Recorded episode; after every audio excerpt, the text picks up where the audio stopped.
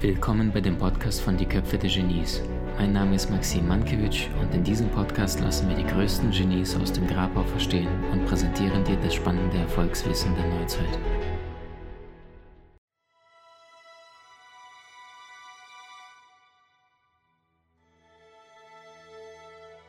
Es ist das Jahr 1978. Die Kids erleben gerade ihre ersten Schulferien nach dem ersten Jahr der Highschool. Einer, der es überhaupt nicht erwarten kann, dass die Schule wieder losgeht, ist Michael Jordan, der damals 15 geworden ist. Denn er will es endlich wissen, ob er es auch dieses Jahr in die Basketball-Schulauswahl geschafft hat. Nur noch wenige Tage, dann ist es soweit, dann wird er es endlich erfahren. Eines Morgens wacht er auf und grinst übers ganze Gesicht, denn er weiß, heute ist es soweit. Er rennt als erster zur Schule hin, bleibt vor der Glasvitrine stehen und schaut in welche Mannschaft er es geschafft hat. Er liest drüber und findet seinen Namen nicht auf der Liste. Er rennt nach Hause, er kann es nicht fassen, rennt nochmal von zu Hause in die Schule, schaut sich nochmal die Liste an, ob er denn seinen Namen übersehen hat. Und auch diesmal findet er seinen Namen nicht im Basketball-Schulteam. Und in dem Moment realisiert er, er hat es nicht geschafft. Schreiend und weinend kommt er zu Hause an, wirft den Ball in die Ecke und heult zwei Tage, so berichten seine Eltern später. Doch Michael Jordan wäre kein Michael Jordan, wenn er nicht das tun würde, was große Persönlichkeiten auszeichnet. Er trifft eine Entscheidung. Und zwar trifft er die Entscheidung, nicht nur zurück in das Basketball-Schulteam zurückzukehren, sondern der beste Schüler, der beste Werfer dieser Schule zu werden, den diese Schule jemals gesehen hat. Sein Coach Clifton Herring, der damals Michael mit 15 Jahren aus dem Hochschulteam in das Junior-Team beförderte, hatte damals die Herausforderung, dass der kleine Michael nur 1,78 Meter groß war. Und stattdessen nominierte er den Center Leroy Smith, der damals 2,1 Meter groß war, um einen starken Präsenzspieler in seinem Team zu haben. Nachdem Michael Jordan also seine Entscheidung getroffen hat, der beste Spieler dieser Basketballauswahl zu werden, trainiert er wie ein Besessener – morgens vor der Schule, abends nach der Schule im Hinterhof. Ein wichtiger oder besonders wichtiger Mensch wird dabei für ihn sein Bruder Larry Jordan, der elf Monate älter ist als Michael und mit dem er sich immer wieder aneinanderlegt, sich prügelt, aber immer wieder sein ganzes Feuer anzünden lässt durch seinen Bruder Larry, mit dem er bis spät in die Nacht immer wieder bis in die Dunkelheit übt und spielt.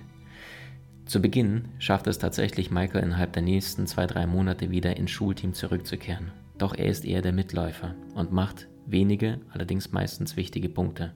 Doch er trainiert weiterhin hart. Auch berichtet der Coach Clifton Herring, der in den letzten Jahren verstorben ist, dass er bewusst Spielchen einsetzte, um Michaels damals schwache mentale Verfassung nach oben zu steigern und ihn zu einem besseren Spieler zu machen. Und tatsächlich schafft es innerhalb der nächsten 1, 2, 3 Jahre Michael Jordan zu dem besten Spieler der gesamten Schule zu werden, den die Schule jemals gesehen hat. Im Alter von 21 beendet er die Juniormeisterschaften und meldet sich entsprechend für die NBA Draft an. Dort wird der junge Mann von einem mittelmäßigen Team aus Chicago gerade mal an dritter Stelle gezogen.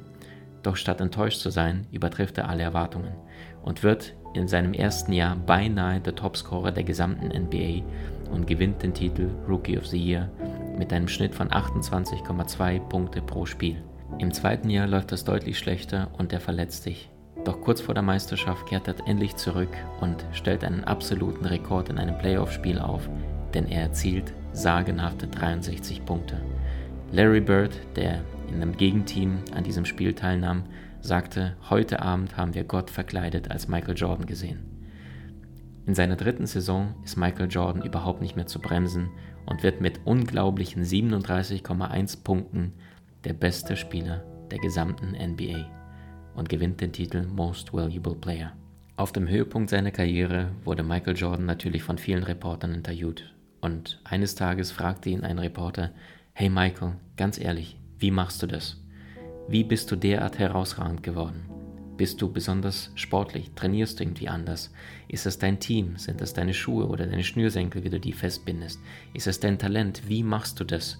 Was ist dein Geheimnis deines Erfolgs? Michael Jordan sagte, es sind meine Standards.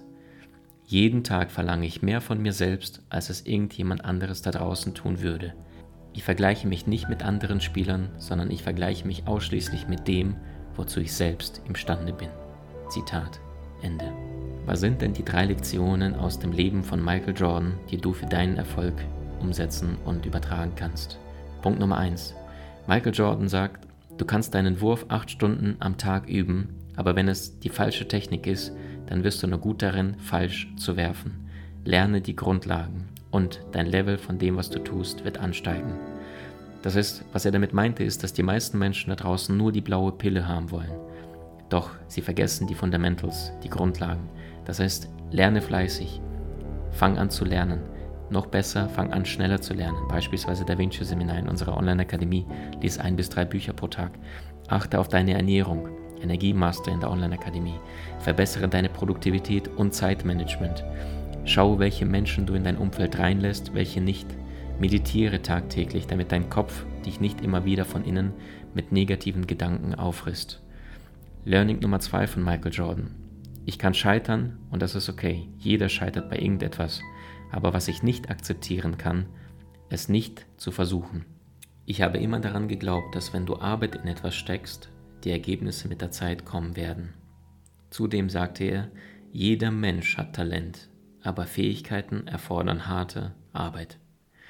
Das heißt, es gibt zwei Typen. Der eine ist der besonders begabte, talentierte, die kennst du schon bereits aus der Schulzeit, die besonders schnelle Auffassungsgabe hatten, die immer einen Witz auf den Lippen hatten, die besonders beliebt bei anderen Schülern waren, weil sie besonders schlagfertig waren. Und dann gibt es eher den introvertierten Typen, der eher länger überlegt, der eher grübelt, der eher länger braucht, bis er eine Lösung präsentiert.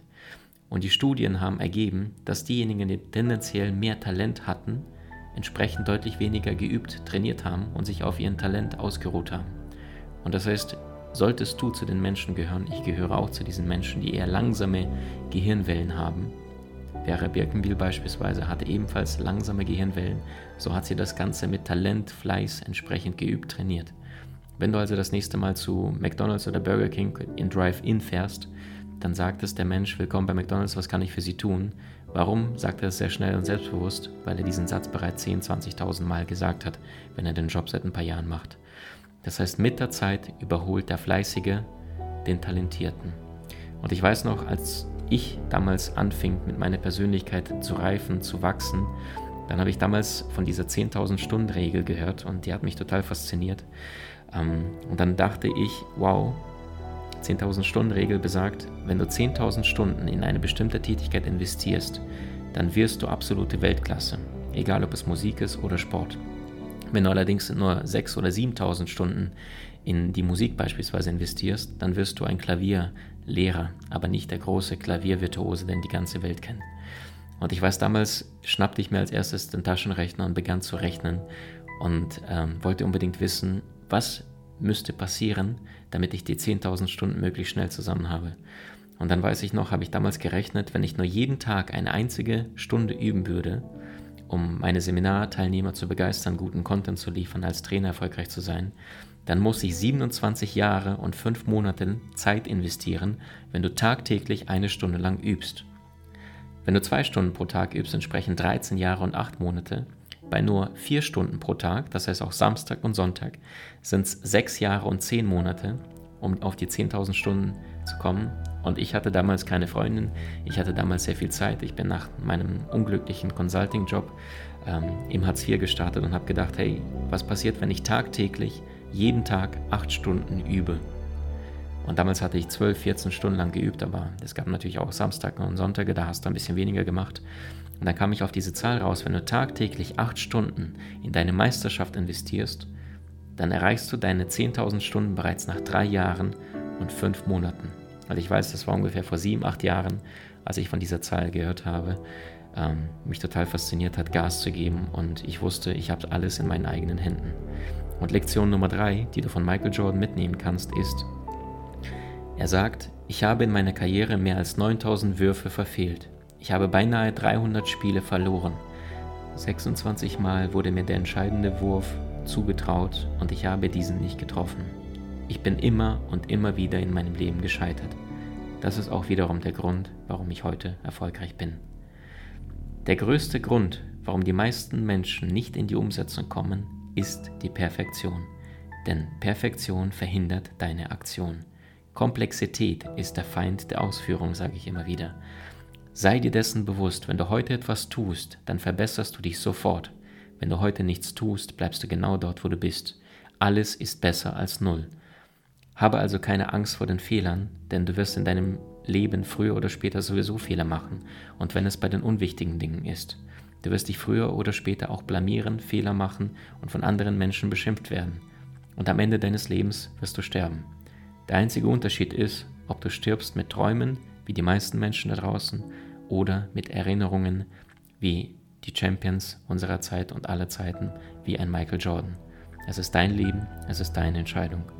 Im Jahr 1992, als Michael Jordan auf seinem Höhepunkt war, sagte der damalige Coach von der NBA Zusammenauswahl, also dem Dream Team der besten Spieler, die für USA bei den Olympischen Spielen angetreten sind, Chuck Daly, so hieß der Coach, damals über Michael Jordan, einen wie ihn, sieht man nur ein einziges Mal in seinem gesamten Leben. Wie hat dir die neueste Folge gefallen?